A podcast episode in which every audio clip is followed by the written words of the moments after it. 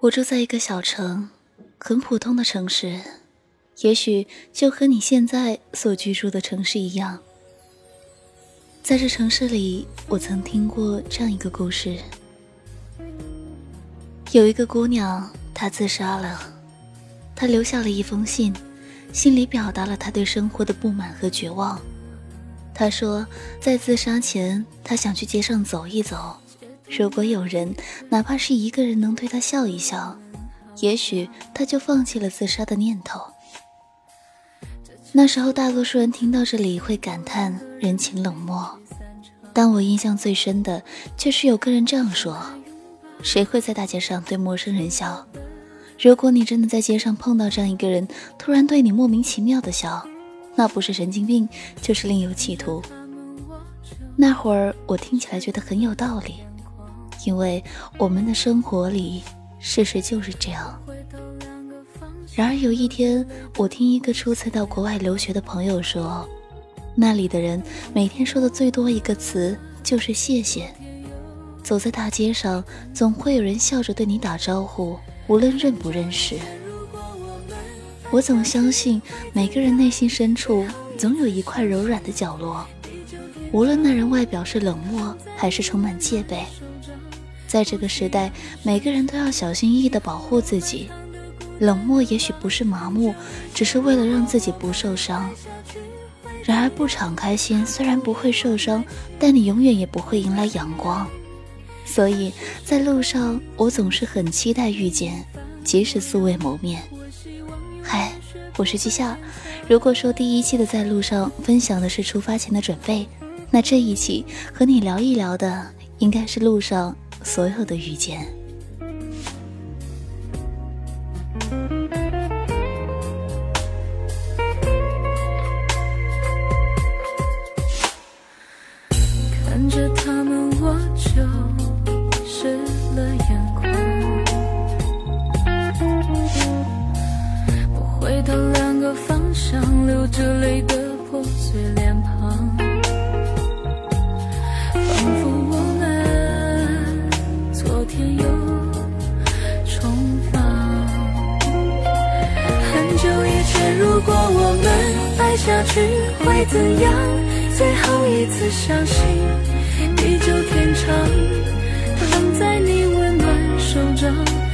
需要想象以后我漫长的孤单流浪。很久以前，如果我们爱下去会怎样？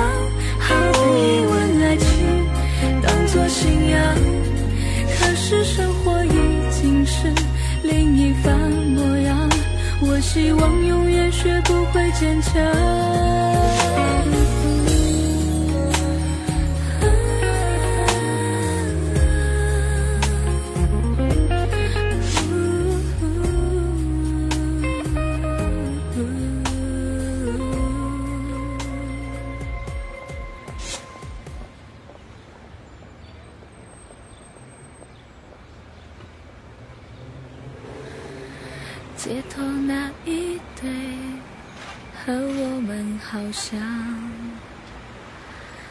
放开拥抱就各奔一方。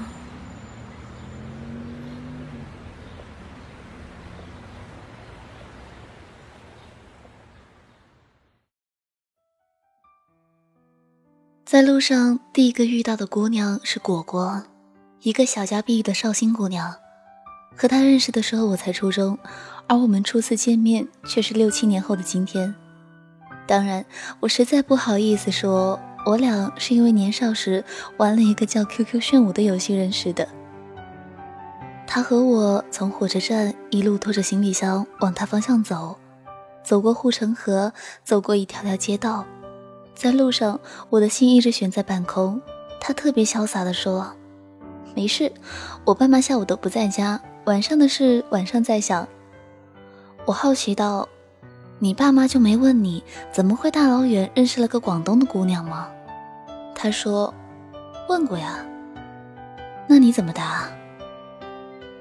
我说：“你猜啊。”听到这个回答，我有点无奈。我说：“如果去到你爸妈问我咱俩怎么认识的呢？”他更潇洒地说：“那你就说，你猜。”听到这个回答，我四十五度仰头望天，竟是无言以对。他又说：“那能怎么办？总不能说我们玩游戏认识的吧？”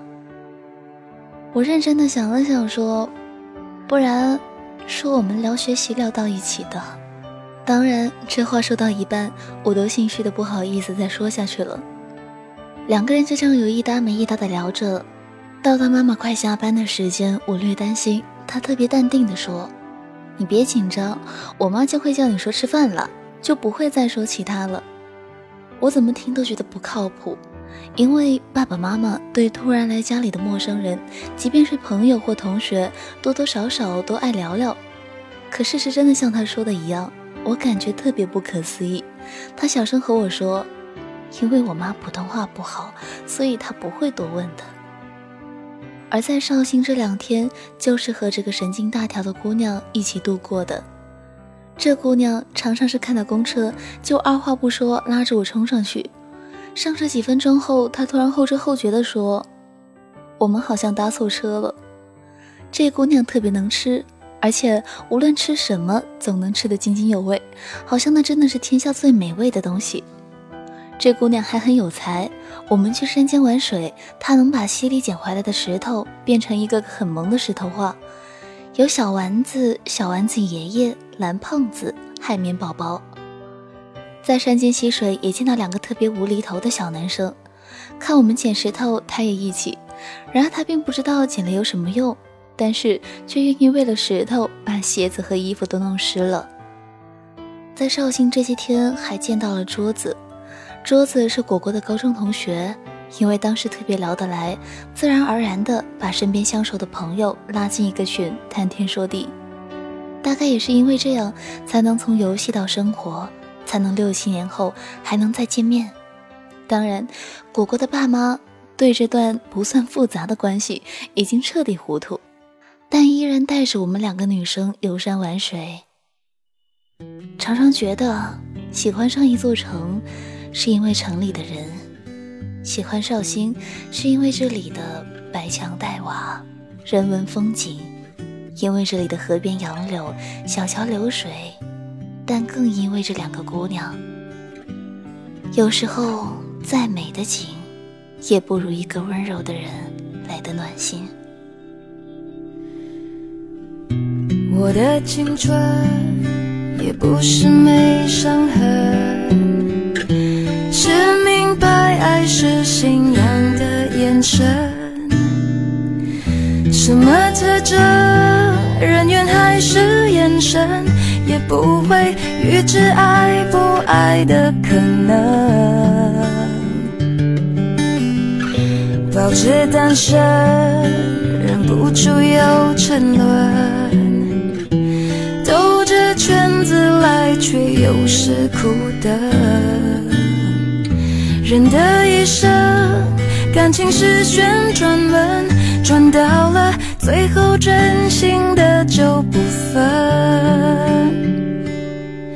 有过竞争，有过牺牲，被爱筛选过程，学会认真，学会忠诚，适者才能生存，懂得永恒，得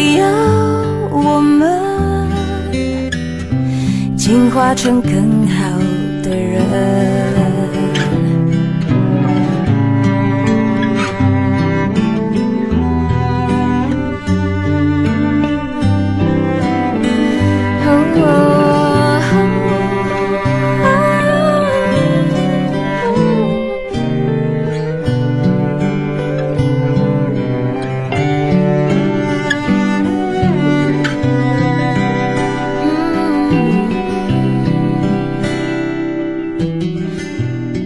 青春有时还蛮单纯，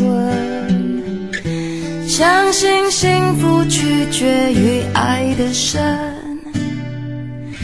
读进化论，我赞成达尔文，没实力的就有淘汰的可能。嗯，我的替身。已换过多少轮？在旧情人心中变冷。我的一生有几道旋转门，转到了最后只剩你我没分。有过竞争，有过牺牲，被爱筛选过程，学会认真，学会忠诚，适者才能生存。懂得永恒，得要我们进化成更好的人。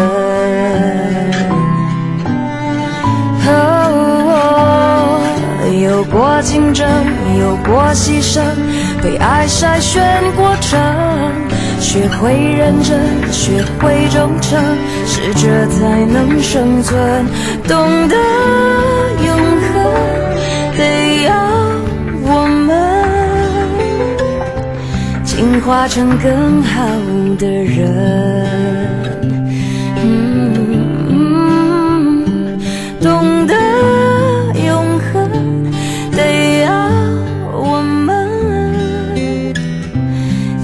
化成更好的人，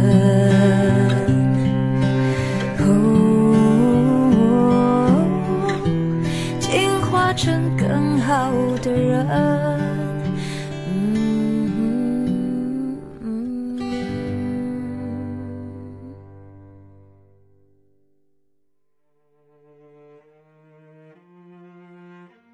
在路上，第二个遇见是夏木。前面说的那个果果，并不是你们所认识二十五小时的另一个主播果果，但这里说的夏木却是二十五小时里的夏木。在节目里听声音，觉得这是个文艺清新的男生，但几天相处下来，觉得他有时候很像需要人照顾的小孩，但有时候却很可靠。夏木同学无比怀念妈妈煮的绿豆汤，他不吃猪肉，吃炒粉不喜欢萝卜丝。不吃冬瓜，不吃羊肉，等等等。他很喜欢包菜，但是他前几样很多的不吃，已经足够让我在吃饭的时间想掐死他一次又一次。每到吃饭时，我常说的一句话就是：“我要是你妈，我肯定恨不得弄死你。”而他最常回答的一句是：“我妈也想弄死我很多次了。”但除了这点，不得不说，夏木是个很坚强的男生。因为我是个喜欢到处乱跑的人，而且常常是以走路的方式，但却很任性的，从来不去看路线就乱跑。我总觉得，就算走错了也没关系，因为我喜欢在大街小巷里走走看看，虽然不是美景，却是另一番享受。所以，在他每次查路线的时候，我就往另一个方向蹦去。他说：“你确定是这边吗？就走那么快。”我每次都说，我猜的。于是他无奈的跟着我的我猜一直乱跑。终于有次我猜猜出了问题。那是十一点多的晚上，我们从繁华的地方越走越偏，走了很久，路上甚至看不到一个人。终于找到地铁站，却因为一分钟之差错过了最后一班地铁。他无奈的说：“那就打的吧。”在等车来的时候，我一直很心虚、很内疚。我说：“对不起啊，以后我尽量不乱猜了。”他说：“没事。”陌生城市夜晚的大马路边，偶尔有车经过，却不见行人。我焦急地看着马路，而这同学却无比淡定地听歌、挑照片。我忧伤的就差点对大马路狂吼一声：“大爷的车呢？”可回过头看这位同学，他却说：“你说是发这张好看，还是这张？”那一瞬间很哭笑不得，但却好像略安下心来。在路上的遇见，不是每个人都能和你百分之百的契合，但包容和谅解却可以让这些不契合变小。想一想，人和人之间不也是这样吗？每个人身上总会有那一些你不习惯甚至不喜欢的点，不要去扩大这些点，因为太在乎这些，反而会让你看不见他身上很多好的地方。并不是所有的遇见都是美好的，因为美好是需要细心和时间去发现的。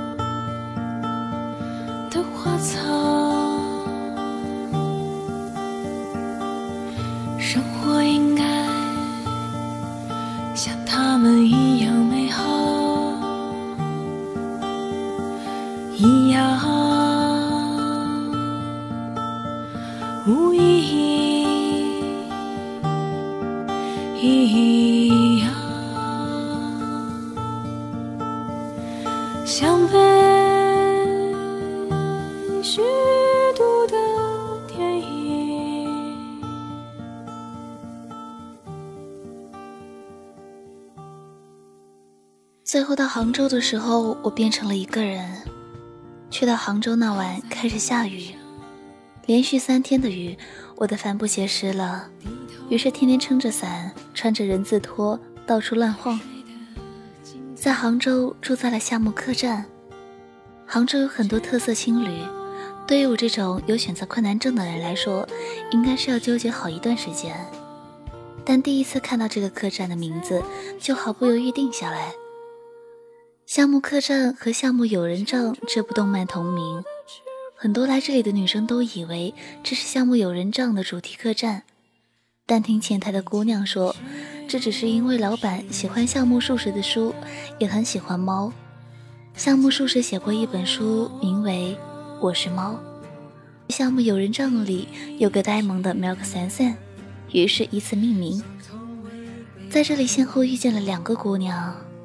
住下来的第一晚，见到了新疆姑娘芳芳。芳芳不是新疆人，因为父母工作的原因，从小在新疆长大。她二十多天前从新疆出发，经过甘南、扎尕那、西藏、成都，准备在杭州休息两天后去青岛朋友家，最后回到新疆，刚好开学。我在书上或电视上看过很多这些故事。却是第一次听见这样的故事，而且这故事的主人公还是一个只身一人的姑娘，更加不可思议。我听他说扎尕那的美景，听他说路上认识的朋友，他们走过很长一段无人的公路，他们路边拦车搭上了拖拉机，连续五六个小时几乎全身散架。他给我看扎尕那夜晚星空的照片，和我讲他看过的天葬，我很惊讶。他说：“也许这在我们看来很可怕，但那是一种信仰。”他给我看藏族小姑娘给他编的花环，那里的小姑娘很可爱，阿妈很淳朴。他帮阿妈挑过牛粪，也曾因为找不到住宿和路上遇见的另外两个小伙伴，躲在屋檐下撑着伞聊天到天亮。这些故事，都像书页上的。而这一刻，却看着这个经历过的姑娘零零碎碎的讲给我听。就是你像有的时候，我会把这些就是不是特别出名的地方，把它，就是把它收藏下来，然后，然后就可以了解一下嘛，然后下次就可以去了。你这是是第几次去了吧？嗯，一次是去伊犁，一次是去拉斯去西藏，一次是去。喀纳斯一次是这，然后这是第四次。喀纳斯新疆，伊犁也是新疆，嗯，新疆对啊，新疆分新疆分北疆和南疆，南疆就是民族人比较多一点，是文化的，你会看到很多不一样的东西。特别多的文化方面的，还有一些民族风的那种感觉。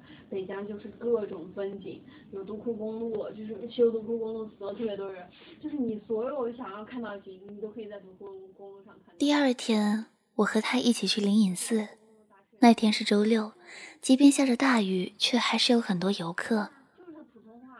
芳芳很不习惯这样的场景，她说她去的地方很美，却不会收费，也没有那么多的人为破坏。一路往山上走的时候，发现了一处地方，有很清澈的泉水从竹筒上流下来，旁边的牌子上写着“清泉饮水，请勿洗手”。我们很欣喜的去捧了一小口喝。这时路过一个人，看到这里，忙招呼他远处的儿子，说：“这里有水，快来洗手。”我很是无奈，略鄙视的看着他，但芳芳却急了，她立刻上去说。这里是喝的，不是洗手的。那人像什么都没听到，我行我素，洗完手就走了。芳芳气急败坏道：“这人怎么能这样啊？这什么人啊？”我拉住他不说话，但却有点羡慕他这样的淳朴率直。在现实中，我们看到太多不道德的事，我们会不满，会鄙视，也许还会发个微博、朋友圈。但大部分人却如同我一样，敢怒不敢言。我们虽是气愤，却是秉着不惹事的原则。如果有几个像这样敢说敢做的人，世界是不是会好一些？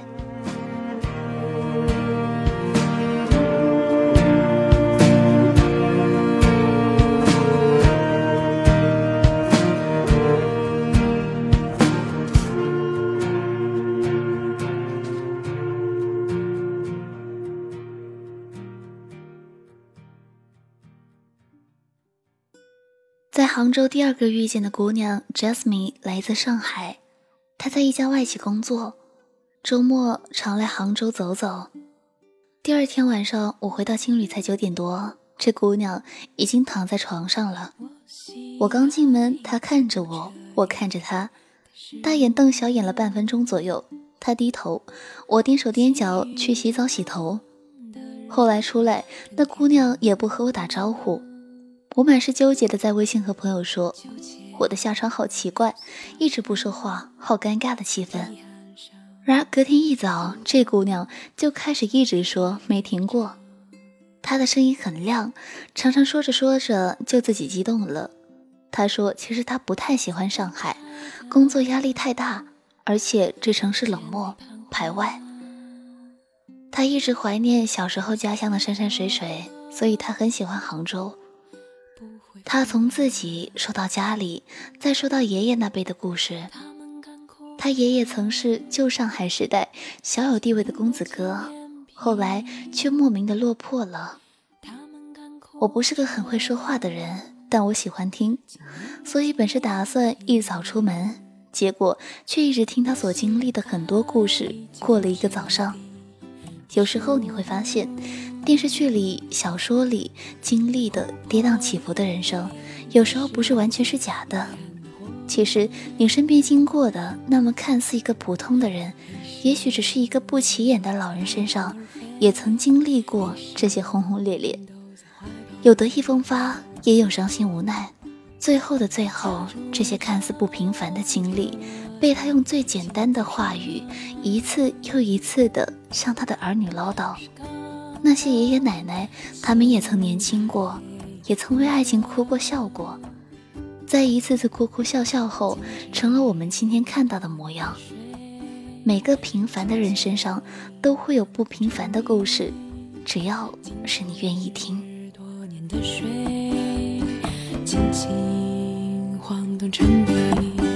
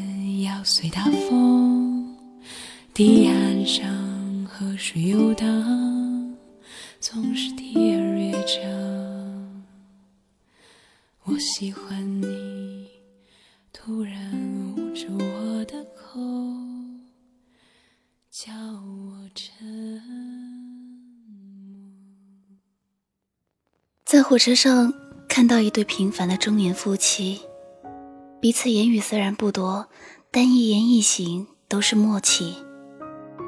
在公车上看见一个完全听不懂英语的东北老爷爷和一个不会中文的丹麦大帅哥对话。老爷爷没了老伴，一个人到处游玩，虽然年老了，身体却很好，心态也很好。在杭州的时候，我完全不认识路，纠结的想用手机导航，却被后面的交警追上来说：“我叫你不能再往前骑了，你还敢装模作样玩手机。”于是我只得乖乖推着车往回走。在苏州青旅认识一个女生，她一个人游玩了很多地方，却在苏州扭了脚，不得不打道回府。虽然这每一次遇见都很平凡，但我却很珍惜。在这茫茫人海里，期待遇见你，即使我们素未谋面。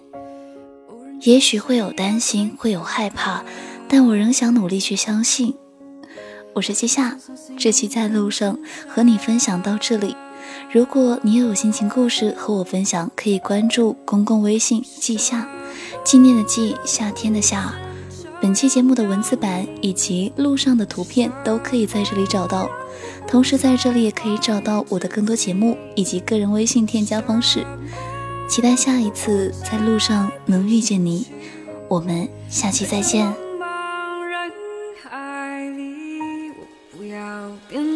透明。